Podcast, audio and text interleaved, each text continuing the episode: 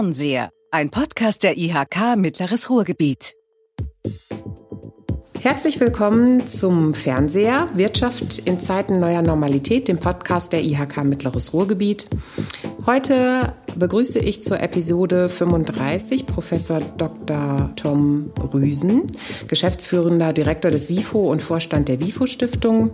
Mein Name ist Kerstin Groß, ich bin Kompetenzfeldmanagerin Menschen stärken und wir haben heute ein Thema, das wir zusammen besprechen werden. Das heißt alt, aber ganz schön agil, was man von den ältesten Familienunternehmen im mittleren Ruhrgebiet lernen kann. Neben der Wirtschaftsleistung oder gerade nicht nur die Wirtschaftsleistung ähm, ist etwas, was Familienunternehmen auch sehr besonders macht. Sie übernehmen über Generationen hinweg Verantwortung für Mitarbeiterinnen und Mitarbeiter und häufig auch für die Region, in der sie tätig sind.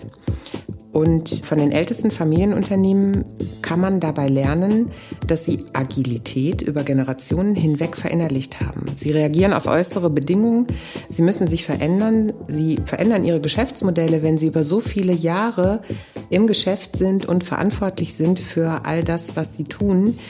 Ähm, und sie halten mit ihren Strukturen und Wertemustern eine Tradition aufrecht und gleichzeitig gestalten sie Zukunft.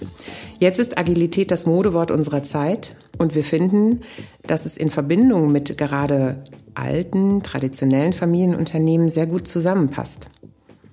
Wieso das so ist und welche Beispiele wir hier vor der Haustür haben, das ähm, bespreche ich mit unserem heutigen Gast, Professor Dr. Tom Rüsen. Herzlich willkommen erstmal. Ja, vielen Dank. Sehr gerne. Ähm, Sie stellen sich gleich selber vor und das Wittener Institut für Familienunternehmen.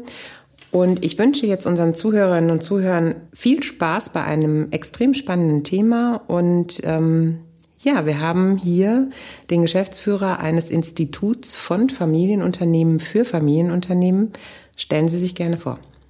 Ja, sehr gerne. Also zunächst einmal eine der wichtigsten Informationen. Ich komme aus Bochum, also ich bin aus dem Ruhrgebiet, ich bin hier groß geworden und habe dann äh, nicht weit entfernt von Bochum in Witten an der Universität Witten-Herdecke studiert, Wirtschaftswissenschaften. Und in dem Rahmen habe ich auch äh, Familienunternehmertum schon kennengelernt.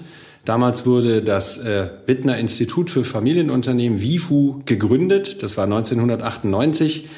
Ich habe das so aus der Ferne als Student beobachtet, äh, kannte Kommilitonen, die den ersten Familienunternehmerkongress organisiert haben, der seit 1998 jedes Jahr stattfindet. Das ist eine führende Veranstaltung für Familienunternehmerinnen und Unternehmer aus ganz Deutschland und habe ähm, dann in meiner Promotionszeit eigentlich Familienunternehmertum wieder kennengelernt. Denn äh, ich habe über das Thema Krisen in Familienunternehmen promoviert. Wie bin ich da drauf gekommen?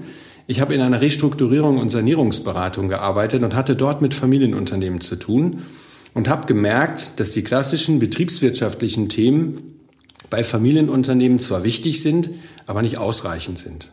Und deshalb habe ich mich dann mit dem Thema dieser Krisendynamiken und dem Faktor Familie im Familienunternehmen in Krisensituationen beschäftigt. Und so ist eine Leidenschaft für diese Unternehmensform entstanden. Und seit 2008 leite ich dieses Forschungsinstitut an der Uni Witten-Herdecke und äh, sage, ich habe den schönsten Job der Welt. Oh, das ist ein schöner Einstieg. Wenn jemand sowas sagen kann von seinem Job, dann ähm, ja, das, das ist äh, sehr, sehr schön. Kommen Sie aus einer Unternehmerfamilie? Also das wäre jetzt sehr konstruiert. Das endete mit der Großmutter im Zweiten Weltkrieg. Äh, danach äh, ist kein Familienunternehmen mehr übrig geblieben. Von daher, äh, in der Familie gibt es zwar unternehmerisch tätige Menschen, aber wir haben keinen eigenen Familienbetrieb mehr. Okay. Ähm, was ist denn bei einem Familienunternehmen so besonders? Was ist, was ist der Unterschied zu Nicht-Familienunternehmen? Ja. Ja, im Prinzip eigentlich das, was der Name schon induziert. Ja, man hat den Begriff Familie in diesem Unternehmensbegriff drin und das bedeutet, dass hier die Eigentümerstruktur, die verwandtschaftliche Verflechtung der hier handelnden Menschen, entweder im Eigentum oder in der Führung des Unternehmens, familienbesetzt ist, familienbehaftet ist. Ja, wir sprechen von dem Familienfaktor. Und das wirkt sich enorm auf Entscheidungen aus. Mhm. Ja, Entscheidungen, und da kommen wir vielleicht gleich nochmal drauf, die das Unternehmen extrem resilient und krisenfest werden lässt oder die das Unternehmen vielleicht auch äh, sehr traditionsverhaftet bleiben lässt mhm. und das Unternehmen dann gefährdet. Aber im Kern, und das ist vielleicht die Hauptunterscheidungsgröße, ist, wenn wir von dem Familienfaktor sprechen, das sogenannte transgenerationale Moment. Das heißt, der Wunsch und der Wille der Eigentümerfamilie, das Unternehmen in die nächste Generation zu überführen. Daraus leiten sich enorme Konsequenzen ab, enorme Parameter, Entscheidungsprämissen, wie man sich verhält. Und das äh, können wir uns ja gerne nochmal anschauen. Okay, ähm, da würde ich jetzt direkt mal mit meinem dänischen Familientherapeuten um die Ecke kommen. Mm, Jesper Jewel kennt vielleicht der ein oder andere. Ähm, der hat gesagt, eine gesunde Familie ist äh, eine, in der sich alle frei fühlen, ihre Wünsche, Träume und Bedürfnisse auszudrücken. Das ist ja erstmal ein Wort. Und wenn Sie gerade sagen, transgenerationale ja. Familienhintergründe, die dann verbunden sind mit der ähm, Unternehmensstruktur, mit den äh, Geschäftsfeldern, mit den Produkten, mit, mit Märkten, die damit verbunden sind, äh, und das weiterzugeben als in die nächste Generation, was ist das Moment, was ist da, also Krise? Ja. Und was ist das Moment Chance und Stärke? Also vielleicht ich finde ich es sehr gut, dieses Zitat, ja. Ähm, weil eine Unternehmerfamilie funktioniert dauerhaft nur, wenn jedes Familienmitglied sich eigentlich für die Nachfolge entscheiden kann oder auch dagegen entscheiden darf. Wenn es da einen Zwang gibt, wenn es da einen Erwartungsdruck gibt, du musst jetzt aber in die Nachfolge, dann führt das in der Regel zu sehr schrecklichen Konsequenzen. Meistens wenn die Leute dann ins Unternehmen gehen und nicht können und meistens auch nicht wollen, führt es zum Untergang des Unternehmens. Ja, mhm. Oder aber äh, auf anderer Ebene führt das zu, zu, zu auch durchaus äh, psychischen Auswirkungen. Mhm. Ja, wenn Sie permanent sich fühlen, als wären Sie in einer Gemeinschaft drin, in die Sie nicht rein wollen, ja, dann ist das für die Leute psychisch nicht gut. So, deshalb ist es ganz entscheidend, dieses Zitat zu nehmen, zu sagen, was bedeutet das für eine Unternehmerfamilie, wenn einerseits, sagen wir mal, wir sind in der siebten Generation und es schwebt im Raum die Fantasie, der Wunsch, es in eine achte Generation zu überführen. Mhm. Wenn man sagt, naja, du musst jetzt hier das schultern, was die sieben Generationen vor dir gemacht haben, ne? sei dankbar, dann wird das oftmals dazu führen, dass die Nachfolge aufgezwungen ist. Was wir aber erleben, was zunehmend, und das ist in der, in der, Historie sehr häufig passiert. Also wenn Sie gucken, in den 70er, 80er Jahren des letzten Jahrhunderts war das noch sehr, sehr ausgeprägt, dass man diesen Erwartungsmuster, diesem mhm. Nachfolgemuster äh, gefolgt ist. Mhm. Ja, das hat auch was in unserer Gesellschaft, was Historisches. Ja, Warum gab es so häufig Nachfolgen von dem ältesten, immer auf den ältesten männlichen Nachkommen? Ja, mhm. das ist ein Prinzip, das kommt aus dem Mittelalter. So war unsere Gesellschaft strukturiert. Ja, das kommt, das ist ein handwerkliches Prinzip. Der älteste männliche Nachfolger übernimmt den Beruf des Vaters. Ja, meistens hatten ja auch irgendwelche Rechte. Ja, der zweite äh, geht ins Militär und der dritte geht äh, in die Kirche. Priester und Töchter werden gut verheiratet. So war unsere Gesellschaft, jetzt ganz vereinfacht gesprochen, die Historiker können das viel besser darlegen, mhm. war unsere Gesellschaft konfiguriert. Und dieses Prinzip, das wurde sehr lange noch überführt und fortgesetzt. Deshalb hatten wir auch oder haben es Gott sei Dank nicht mehr so häufig, aber in der Vergangenheit noch sehr eine dominierende männliche Nachfolge. Gott sei Dank löst sich das auf und Töchter kommen auch mhm. in, äh, in die Unternehmensnachfolge. So, wenn Sie dieses Prinzip in der Familie haben, dann müssen Sie sich erstmal heute als Eigentümerfamilie, als Unternehmerfamilie die Frage stellen, wollen wir das Prinzip, was uns da in die Wiege gelegt worden ist oder was da ist, jetzt als Familie aufbrechen. Und dazu muss man sich erstmal hinsetzen und es reflektieren können.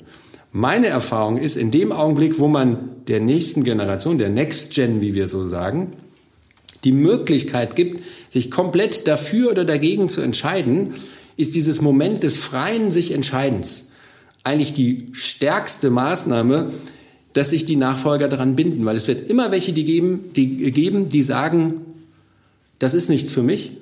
Ich möchte das nicht. Ich möchte lieber eine Biofarm in Neuseeland aufmachen. Ja? Oder ähm, es gibt welche, die sagen, ich gehe erstmal woanders hin, Gib mir noch fünf Jahre Zeit für die Entscheidung und dann gucke ich, was ich innerlich, innerlich möchte.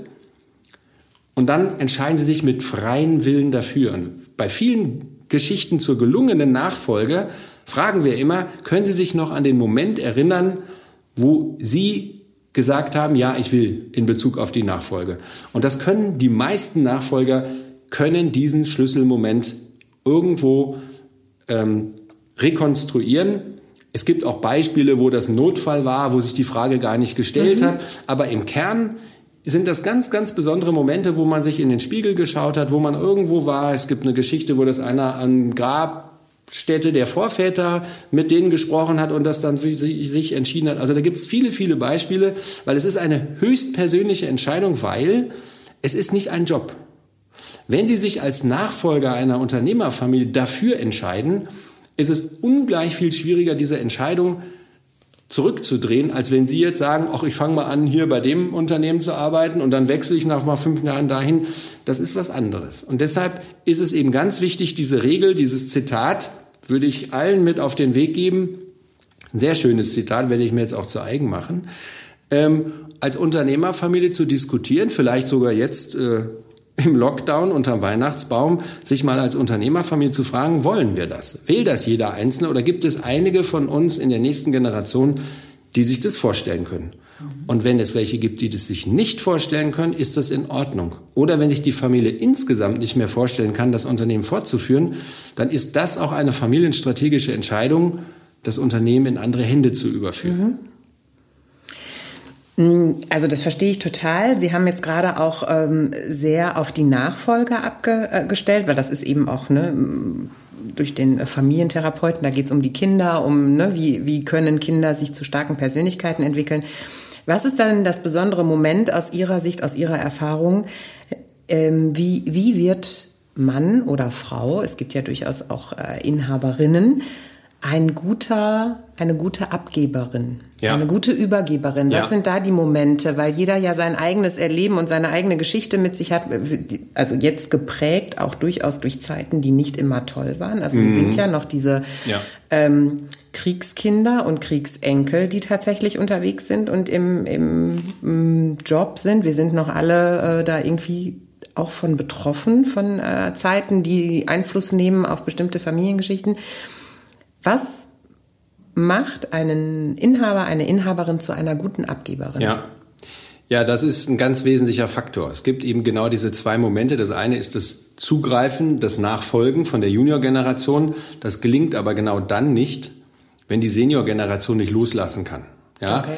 ich kann da aus dem Nähkästchen plaudern, weil genau aus diesem Problem heraus haben wir einen Arbeitskreis loslassen lernen für Senioren und Seniorinnen aus Unternehmerfamilien gegründet. Ja, äh, am Anfang waren wir uns nicht sicher, ob der angenommen wird, weil da sitzen vor allen Dingen äh, männliche äh, Patriarchentypen, ja, und sind die in der Lage, äh, sich in, äh, zusammenzusetzen und zu sagen, ich habe Mühe loszulassen, ja. Aber weil wir doch einen sehr großen ähm, Vertrauensvorschuss bei den uns äh, verbundenen Familienunternehmerinnen und Familienunternehmern haben, treffen sich dort regelmäßig äh, 12 bis 15 äh, äh, Herren. Also wir warten immer noch darauf, dass mal eine Dame diesem Kreis beitritt. Ja. Und wir diskutieren verschiedene Themen und es wird sehr, sehr persönlich. Und jetzt kommt die Frage, äh, wie wird man ein guter Loslasser? Naja, erstmal muss man reflektieren, was die Arbeit für einen bedeutet und wenn ich jetzt so ein Vollblutunternehmer sind, das sind ja Persönlichkeiten, die mit 60, 70, 75 noch voll im Saft steht, eine enorme unternehmerische Power haben, ja. Mhm. Den können Sie jetzt nicht sagen, so ab morgen nur noch Golfplatz ne, und, äh, äh und Kunstsammlung, sondern die brauchen etwas, wo sie ihre unternehmerische Energie alternativ einsetzen können. Und das zeigen die Erfolgsmuster. Ja, das sind nie die lang versprochene äh, äh, Segelreise äh, oder das, äh, die Weltumrundung oder sowas, das ist dann mal für drei Monate gut, aber dann langweilt sich der Unternehmer.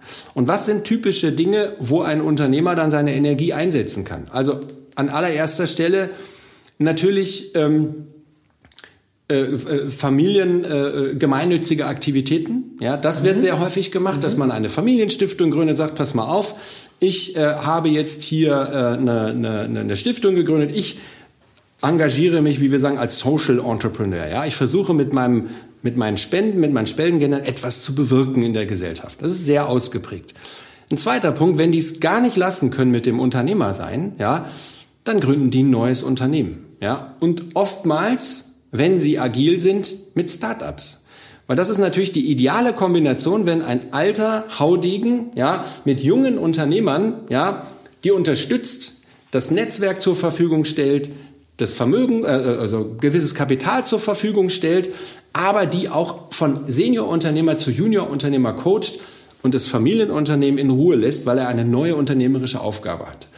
Und hinzu als letzter Faktor kommt dann vielleicht die Realisierung bestimmter zeitaufwendiger Hobbys. Ja, das kann die Oldtimer-Sammlung sein, das kann äh, äh, es gibt einen befreundeten Unternehmer, der macht dann Motorradtouren um die ganze Welt. Ja, das ist dann plötzlich alles möglich. Ne? Oder die ganzen Versprechen, die der Unternehmer Gattin ja über die Jahrzehnte äh, eingegeben äh, worden sind, die werden dann alle Zug um Zug eingelöst. Ja, aber es ist ganz wichtig, dass auch hier die Unternehmerfamilie ein Stück weit Geduld hat, weil sie dürfen eins nicht vergessen, so ein Vollblutunternehmer, der das 35 Jahre lang gemacht hat, wenn Sie dem morgen sagen, jetzt darfst du nicht mehr in die Firma kommen oder ne, nicht mehr entscheiden oder so, dann muss der erstmal sein ganzes, äh, sein ganzes Wesen, seinen ganzen Tagesablauf neu gestalten. Und ich kenne ganz fürchterliche Beispiele, wo dann bei einer aus meiner Sicht katastrophalen Nachfolgestruktur man dem das verboten hat, von einem auf den anderen Tag und gesagt hat, nö, ne, du darfst jetzt nicht mehr kommen die Leute verlieren dann ihre Energie und ein halbes Jahr später sehen sie die und das, die sind ein Schatten ihrer selbst. Also deshalb muss man es langfristig,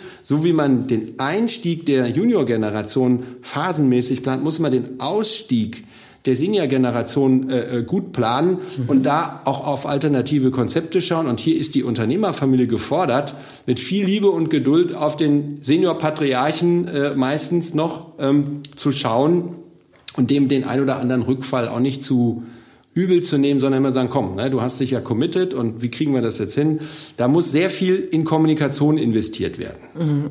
Sie beschreiben ja ähm, eigentlich eine klassische Veränderungssituation, ne, die jeden von uns ereilen kann. Ähm, Im Moment sind wir, glaube ich, in einer Phase, in diesem Jahr 2020, wo wir alle mit Veränderungen extrem konfrontiert wurden.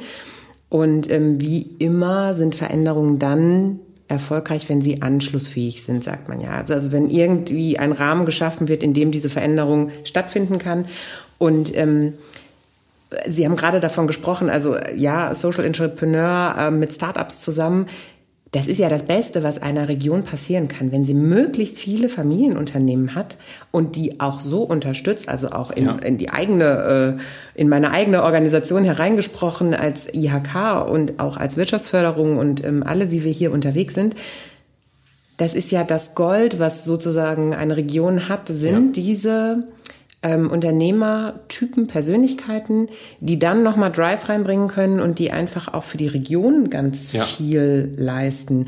Können Sie das nochmal so zusammenfassen, welche positiven Effekte ja. wirklich Familienunternehmen haben, wenn sie in der Region verankert sind? Ja, also Sie haben gerade ein schönes äh, Stichwort gesagt, Gold. Ich würde sagen, das, was das Grubengold hier im Ruhrgebiet ja, vor 100 Jahren war, ist jetzt äh, das Gold die Familienunternehmer, die wir haben, diese Unternehmensstruktur, die wir haben. Das ist eine Zukunft, weil, und dann komme ich konkret auf die Antwort der Frage, diese gerade eben angesprochene transgenerationale Perspektive bedeutet, dass Unternehmer, Familienunternehmer immer darauf ausgerichtet sind, sich enkelfähig aufzustellen. Ja, das heißt, im Unternehmen sorgen die in Bezug auf Mitarbeiter, Kunden, Lieferanten und so weiter dafür, dass das Unternehmen skandalfrei bleibt und sozusagen zukunftsfähig aufgestellt wird. Wir gucken gleich vielleicht noch auf ein paar Einschränkungen. In Bezug aber auf die Region, und das ist ja das, was Sie ansprechen, sind die Familienunternehmerinnen und Familienunternehmer in der Regel sehr stark verwurzelt. Ja, wir haben hier im Kammerbezirk Unternehmen, die seit 1745 äh, bei uns sind, ja, weltmarktführend sind. Wir haben in Witten zwei davon, ja, sehr alte Familienunternehmen, siebte, achte Generation, ja, die sind sehr standorttreu. Die würden nie, ja, es sei denn, äh, die Umfeldbedingungen zerstören das Unternehmen, die würden nie auf die Idee kommen, ihren Standort zu verlagern vielleicht steueroptimiert in die Schweiz auszuwandern oder sonst wo, weil die sich mit der Region, mit den Menschen hier verbunden fühlen. So. Und das Gold sind eben genau diese Personen, mit denen können dann eben auch neue Unternehmen und neue Unternehmungen, neue äh, Formen von, von Wirtschaft oder von Geschäftsmodellen entstehen, gerade wenn es zu dieser Kooperationform kommt. Ja, das ist tatsächlich ein Phänomen, wo Familienunternehmen jetzt gerade sich weiterentwickeln, weil die haben historisch gesehen eigentlich immer eher ihr eigenes Süppchen gekocht, sich dann auch um ihre eigenen Beschäftigten gekümmert. Meistens sind die Mitarbeiter in diesen Mehrgenerationsfamilienunternehmen auch schon in der zweiten, dritten oder vierten Generation tätig. Also wenn Sie mal so ein Familienunternehmer haben, der Vertreter der sechsten Generation ist, dann fragen Sie, wie, wie viele Mitarbeiter haben Sie die schon in der zweiten, dritten Generation? Dann sagen Sie ganz viele, ne? weil die Eltern erleben, Kinder erleben, wo die Eltern arbeiten und wollen dort dann auch arbeiten. Das ist eine wirklich gute Form des regionalen Gebens und Nehmens. Mhm. Jetzt kommt aber genau die Herausforderung, die damit einhergeht.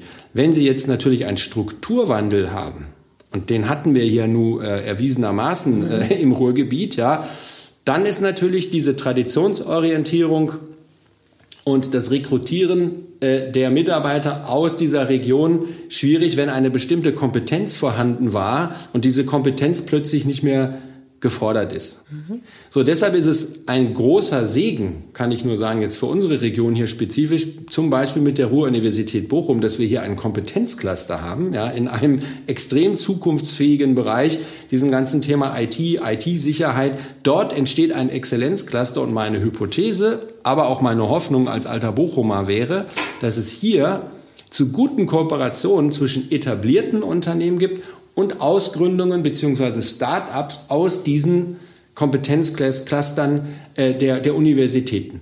Da liegt eigentlich der Charme und da liegt eigentlich die Stärke dieser Region. Mhm.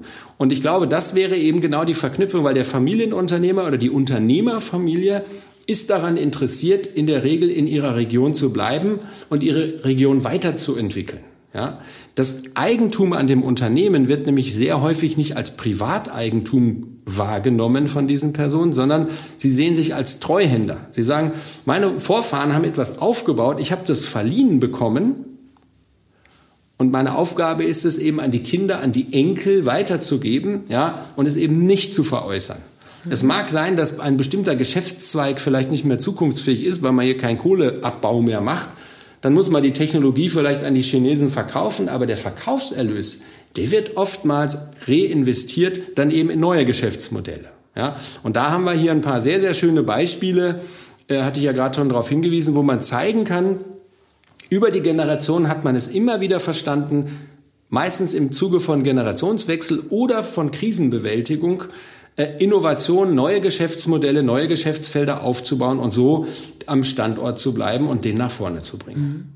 Was können denn Unternehmen insgesamt jetzt von dieser ähm, Krisenfestigkeit lernen? Also diese sehr, ähm, tra also traditionell im positiven Sinne sehr lang am Markt tätigen alten Familienunternehmen haben schon die eine oder andere Krise mitgemacht.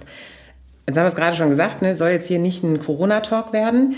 Aber Fakt ist, im Moment haben wir eine Krise. Und das ist für viele Startups und auch äh, diejenigen, die sich so in den ersten fünf Jahren bewegen, echt eine Herausforderung, da durchzukommen. Ja. Ne? Nicht nur, was den finanziellen Background anbelangt, das ist in Familienunternehmen, Sie haben das vorhin auch ja. angesprochen, sicherlich auch nochmal anders. Ähm, was kann man von so einem Familienunternehmen wirklich lernen in, in der Krise? Was machen Familienunternehmen in Krisen anders? Ja, also Sie haben gerade den Begriff Startup äh, gebracht. Fange fang ich damit mal an. Wir haben nämlich interessanterweise gerade eine Studie dazu veröffentlicht, wie Startups und Familienunternehmen miteinander kooperieren, und zwar aus der Perspektive der Startups. Mhm. Und was wir da festgestellt haben, ist, dass die Startups ähm, erstmal ein Riesenvorurteil gegenüber Familienunternehmen haben, so, oh, die sind ja so traditionsverhaftet, die sind langsam und die wollen uns die Mehrheit der Anteile nehmen und so weiter und so fort. Ja, die Startups aber, die mal wirklich Erfahrungen, Kooperationserfahrungen gemacht haben, sagen, das sind die besten Investoren in unser Familienunternehmen, die wir uns wünschen können. Warum? Die sind eben nicht auf den schnellen Dollar oder Euro aus, sondern halten an dem Unternehmen, an den Gründern fest und gehen mit denen durch dick und dünn, weil das selber Unternehmer sind und keine Fondsmanager, ja, die nach drei Jahren irgendeine Performance irgendwelchen äh, anonymen Investoren an, mhm. äh, äh, gegenüber dokumentieren müssen. Und die sagen, ich bin selber lange genug Unternehmer gewesen, ich weiß, ja, ich glaube an euer Geschäftsmodell. Und jetzt gucken wir mal, dass äh, wir durch diese Krise durchgehen. Das heißt, die haben einen ganz langen Atem. In der Wissenschaft nennt man das Patient Capital. Ja, die Eigentümerfamilien ja, sind ganz anders bereit, ja, äh, Returns auf ihre investiertes Vermögen äh, zu erwarten. Und denen geht es nicht darum, die große Dividende zu machen, sondern die wollen perspektivisch, dass das Unternehmen einfach im Wert steigt. Weil wenn sie nicht die Absicht haben, etwas zu veräußern, sondern wenn das sozusagen ihr, äh, ihr transgenerationales Erbe ist, wenn das ein treuhänderisches Vermögen ist, dann schauen sie da anders drauf. Und davon profitieren jetzt zum Beispiel die Startups, die als ein Familienunternehmen als Investor haben, weil die eben langfristig orientiert sind, weil die mit denen durch dick und dünn gehen. Jetzt fragen Sie ja, was können denn andere Unternehmenstypen von Familienunternehmen übernehmen? Und äh, ich sage mal, bestimmte Dinge, die jetzt so in den Medien nach, nach vorne gepusht werden, also dieses ganze Thema Corporate Social Responsibility ja, oder Nachhaltigkeitszertifikat. Warum wird das so nach vorne gebracht? Gerade bei anonymen Publikumsgesellschaften. Dort geht es ja in der Regel um die Kapitalmarktfähigkeit und der Kapitalmarkt schaut in der Vergangenheit zumindest auf eines, auf maximale Rendite ne, und Ausschüttungen und so weiter und so fort.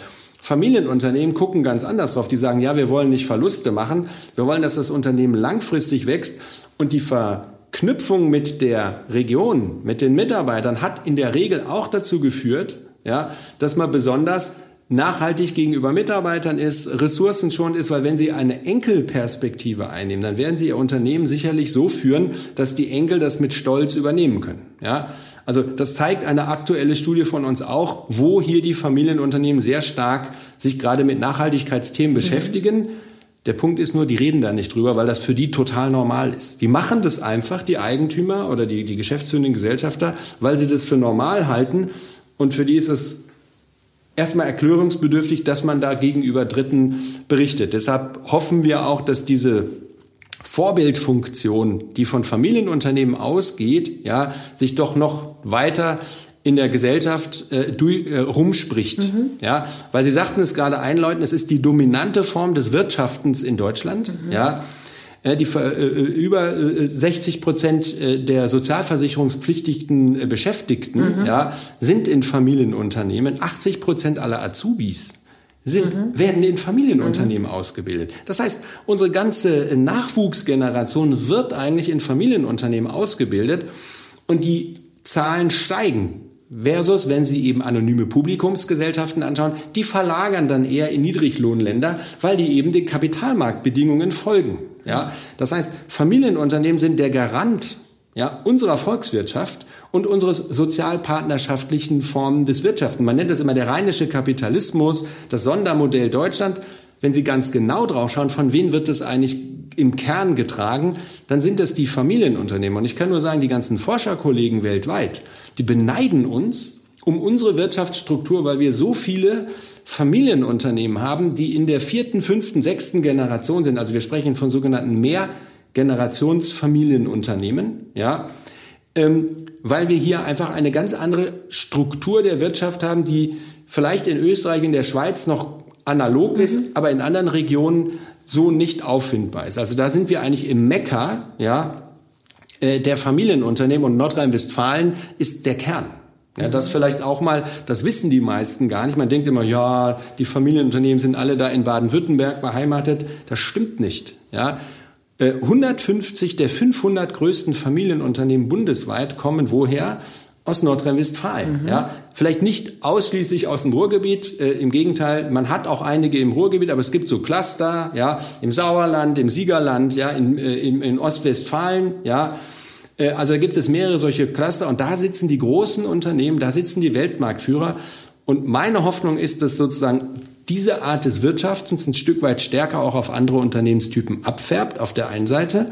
Auf der anderen Seite, dass wir auch hier in der Bevölkerung, in der Gemeinschaft eine gewisse Art von, ja, wie soll ich sagen, stolzes Gefühl auf diese Form von Wirtschaft mhm. entwickeln, weil wir glauben, dass damit einfach eine ganz andere Form von gesellschaftlicher Zusammenarbeit, vom gesellschaftlichen Wirken mhm. äh, möglich ist. Ähm, wenn ich dem so äh, folge, was Sie sagen, dann kann man ja als Hypothese auch aufstellen, Corona wird das Ganze richtig boosten, dass diese Globalisierungswelle, ähm, genau das Verlagern von Wirtschaften, dazu führen wird, dass diese Stärke, die jetzt schon da ist, wirklich ein richtiges Fund auch im internationalen Wettbewerb sein wird, mit dem Fokus und der Rückbesinnung auf, was sind die Werte, was ist der Kern, was ist der regionale Bezug und dass das, was lange nicht hip war, plötzlich ganz stark wieder an Wertigkeit gewinnt. Also diese mhm. Werte, die Sie alle beschrieben haben, ähm, die Familienunternehmen zu höchst attraktiven Arbeitgebern machen für junge Menschen. Und das ist natürlich in Zeiten von Fachkräftemangel. Also ja, im Moment ist es schwierig und es wird bestimmt auch die nächsten zwei Jahre schwierig sein. Aber nichtsdestotrotz werden nicht mehr so viele junge Menschen da sein. Also das ist so. Ja. Der Markt wird einfach sehr viel enger. Ähm, und das ist ja ein Riesen, das ist ja, ist, hört sich hochattraktiv an, was Sie die ganze Zeit beschrieben haben, als ein Arbeitgeber, ein Familienunternehmen zu haben. Ähm, nehmen wir mal an, ich habe ein Start-up wie komme ich denn an diese Familienunternehmen? Also meine ja. Idee ist, die, oh, das ist so ein, so ein abgeschlossener Kreis, die sind nur untereinander verschworene Gemeinschaft, ne? diese Besonderheit, die die Familie hat, eine verschworene ja. Gemeinschaft zu sein. Wo finde ich diese Familienunternehmen, die dann mit mir zusammenarbeiten, die mir vielleicht auch Sicherheit geben, die mich unterstützen können in meiner eigenen Geschäftsentwicklung? Wo, wo gibt es Plattformen dafür? Ja. Also ähm, ich würde gleich auch gerne noch mal was auf den anderen Punkt mit dem Thema Attraktivität äh, äh, darauf mhm. eingehen. Aber vielleicht erstmal, wie kommt das Startup äh, an das Familienunternehmen oder an die Familienunternehmen ran? Das ist eben etwas, was wir feststellen, was zu, äh, noch unzureichend ist. Ja, da sind wir auch an Initiativen jetzt als WIFU dran äh, mit dem äh, Wirtschaftsminister, der ja nun selber an Forscherkarriere hinter sich hat und dem Thema sehr aufgeschlossen ist.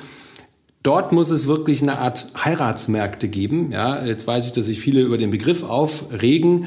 Aber am Ende des Tages äh, denken wir, man muss Jungunternehmer und etablierte Unternehmer auf eine strukturierte Art und Weise zusammenbringen. Ja, gibt ja hier auch in der Kammer hatten wir ja schon äh, Veranstaltungen, wo genau das äh, versucht wird zu forcieren, was das Thema Nachfolgefähigkeit angeht. Ja, ich würde an der Stelle gerne den Begriff Nachfolgeallianz Ruhe reinbringen. Genau. Und äh, die ähm, Wirtschaftsjunioren auch unbedingt mal nennen als ja. Vereinigung der Jungen, ne? genau. ne? also auch der Startups, die natürlich äh, dann ganz verstärkt versuchen, auch über die IHK als ja. Plattform äh, diese Heiratsmärkte bedienen zu können, so wie Sie es sagen. Ne? Das ist ganz gut.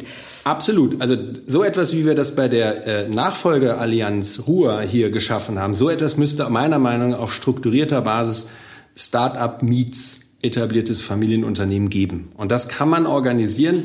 Da gibt es auch verschiedene Initiativen. Da muss man immer die Frage stellen, ist das eine Aufgabe der Kammer oder kann das eher übergreifend, überregional sein, weil man manchmal bestimmte Start-up Kompetenzen hat, die in dem Kammerbezirk aber gar nicht mhm. äh, äh keinen Partner finden. Also ich glaube da, und da tut das Ruhrgebiet sowieso gut dran, überregional zu denken, ja. Mhm. Ähm, wir sollten da vielleicht auch eher auf eine NRW-Perspektive schauen. Ja, es gibt ja einige sehr, sehr löbliche äh, Initiativen, die jetzt, äh, kann man sagen, leider oder nicht leider, in, vor allen Dingen in Berlin stattfinden. Das sind Initiativen von, von Familienunternehmen, die dann eben in, in Berlin äh, einen Maschinenraum gegründet haben. Also da gibt es mhm. verschiedene Einrichtungen, wo man genau das versucht zu machen. Es gibt ähm, es gibt die Initiative da in OWL, ja, also Hinterland of Things. Das sind genau solche Versuche, ja, Start-up-Denke und Familienunternehmertum zusammenzuführen.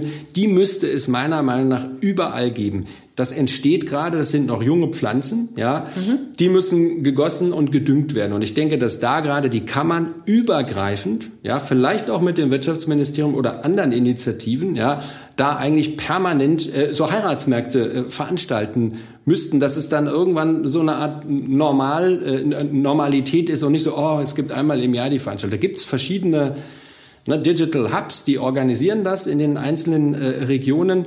Und ich glaube, da kann man eine Menge, eine Menge mitmachen und noch äh, weiterentwickeln. Das ist vielleicht mal Antwort auf die eine Frage. Die andere Frage, die würde ich aber schon gerne adressieren weil natürlich ist es nicht so, also ich möchte nicht verstanden werden, dass Familienunternehmen automatisch die besseren Unternehmen sind. Ne? Und gerade das Thema, was Sie angesprochen haben, Attraktion von Nachwuchskräften, gerade das Thema Umgang jetzt mit der Digitalisierung, da trennt sich natürlich auch die Spreu vom Weizen. Und da müssen wir eben, äh, würde ich sagen, jetzt mal ganz schwarz-weiß gedacht, zwei Arten von Familienunternehmen hier unterscheiden. Das eine sind die Traditionalisten, ja, die halten am Geschäftsmodell vor fest, die halten an starren Führungsstrukturen fest, ja, die machen das, was die Eltern und die Großeltern und die Urgroßeltern schon gemacht haben und fahren damit weiter. Sind die zukunftsfähig? Sind die in einer VUCA-Welt, die sich digitalisiert, wo sich Wertschöpfungsketten plötzlich kollaborativ entwickeln? Da mache ich mal ein großes Fragezeichen dran. Mhm. Es sei denn, Sie sind der einzige Hersteller für dieses eine Produkt und die ganze Welt braucht es. Ja? Ist es zukunftsfähig? Fragezeichen. Aber es gibt welche Unternehmen, die auch damit schon neun oder zehn Generationen alt geworden sind. Also ich will es nicht ausschließen. Mhm. Wir sind am WIFU sowieso nicht normativ unterwegs. Mhm. Aber diese andere Art von Familienunternehmen, der andere Typus, das sehen wir kommt jetzt. Das sind operativ tätige Familiengesellschafter, die ein bestimmtes Alter noch nicht überschritten haben. Es ist leider so, äh, auch wenn mir das jetzt wieder viel Ärger einhandeln wird. Ab einem bestimmten Alter merken Sie, gibt es Restriktionen, gibt es mentale Barrieren, ja, die Gesellschafterversammlung durch, digital durchzuführen oder vielleicht mal äh, äh, die Next Gen oder jüngere Mitarbeiter Vertrauen zu schenken und, und die mal experimentieren zu lassen. Also das hat oftmals was mit einer mit einer Altersstruktur in teuflischer Kombination äh, mit einer Traditionsorientierung zu tun. Mhm. Und diese Unternehmen haben wirklich ein Problem. Aber es gibt gerade die anderen, wo sie eben entweder die nächste Generation haben, die sagen, komm, ich übernehme das jetzt. Und das ist übrigens etwas, was wir jetzt gerade in der Corona-Pandemie sehr häufig erleben, dass die Senior-Generation sagt, Leute, ich merke, da ist eine Kompetenz gefordert, die kann ich mit meinen 64, 67, was auch immer, die kann ich nicht mehr bringen. Die Geschwindigkeit, die Komplexität, die Technologie, die Art des Miteinanders, wie da geführt werden muss. Ich sehe, dass das nötig ist. Ich sehe aber, ich kann es nicht. Ich ziehe mich in den Beirat zurück und übergebe das an die nächste Generation, an jüngere Leute, die jetzt für diese Zeit die Kompetenzen mitbringen. Das sehen wir. Mhm. Ja, das passiert, das passiert immer häufiger. Und ähm, ich möchte es gar nicht, aber ich muss unterbrechen, weil die agile Uhr ist abgelaufen. Oh Gott, ähm, ja. Der Timer ist schon ist schon ähm, länger auf Null zurückgefahren. Und ähm, ich merke, dass ich Ihnen äh, total äh, gebannt zugehört habe. Und Sie haben in dem, was Sie jetzt als letztes gesagt haben, mindestens zwei neue Themen aufgerufen, mit denen wir einen weiteren Podcast gestalten können. Also ich gucke jetzt hier mal ähm, an meine Unterstützung zur linken Seite, dass äh, ja, also es ist so ein umfassendes, großes, spannendes Thema. Und ich glaube, es hat noch so viele Aspekte, die wir gar nicht angesprochen haben. Also wir haben jetzt noch nicht mal darüber gesprochen, was passiert, wenn ich tatsächlich keinen Nachfolger aus der Familie habe und ich gehe an jemanden, Mitarbeiter aus dem Unternehmen oder mache eine andere Form. Das ist wieder ein weiteres Thema. An dieser Stelle ganz, ganz herzlichen Dank, Herr Professor Rüsen, äh, dass Sie gekommen sind, dass Sie darüber gesprochen haben, dass Sie so ein bisschen haben fühlen lassen an dieser Besonderheit, die Familienunternehmen haben und welchen Wert diese Unternehmen für eine Region und für die Wirtschaftskraft einer Region haben. Ähm, ich nehme als äh, IHK noch ein paar Aufträge mit. Also da habe ich auch genau zugehört. Ne? Wir haben mal diese Corona-Allianz ins Leben gerufen und dieser Wunsch auch von regelmäßigen Plattformen, die etabliert werden müssen, damit sich Unternehmen treffen können. Und ähm, als allerletzte Abschlussfrage, hat, hätten Sie eine Idee für jemanden, ähm, den wir einladen sollten? Und welche Frage sollten wir diesem Gast stellen? Ja, also mir schwebt eine Person vor, es ist ein Familienunternehmer, der aus meiner Sicht äh, in einzigartiger Weise äh, sein Unternehmen transformiert hat, ja, oder dabei ist es zu transformieren äh, und dabei erkennt, dass er sozusagen sich Unternehmen dazu kaufen muss, weil er die, den kulturellen Wandel mit der bestehenden Mannschaft, äh, die er selber geprägt hat, die er selber aufgebaut hat, äh, nicht hinbekommt. Es ist ein relativ großes Unternehmen, auch hier in der Nähe beheimatet. Ja, das wäre sozusagen äh, mein Vorschlag. Ja, den Namen äh, kann ich Ihnen dann auch sagen. Ja. Und welche ähm, Frage müssen wir stellen? Und welche Frage ähm, würde ich ihm stellen? Ich würde ihm die Frage stellen, wenn er noch mal 30 Jahre zurückgehen könnte mit dem Wissen, was er jetzt hat, was würde er anders machen? Sehr gute Frage, die sehr tiefgehend ist, wenn sie denn dann beantwortet wird. Herzlichen Dank. Ähm, haben Sie ein gesundes und sicheres Weihnachtsfest mit Ihrer Familie. Danke. Alles Gute für Sie und für das Wittener Institut für Familienunternehmen. Weiterhin auf gute Zusammenarbeit. Darauf freue ich mich und auch auf vielleicht neue Formate, die wir entwickeln können. Ähm, und zum Abschluss ähm, folgen Sie uns auf Instagram, Facebook, Twitter, LinkedIn. Da werden Sie die Informationen ähm, bekommen für weitere Folgen. Sie können diese Folge da abrufen. Teilen Sie es, liken Sie es, geben Sie kritische Kommentare, liebe Hörerinnen und Hörer des Podcasts Fernseher. Und ähm, ja, bleiben Sie negativ.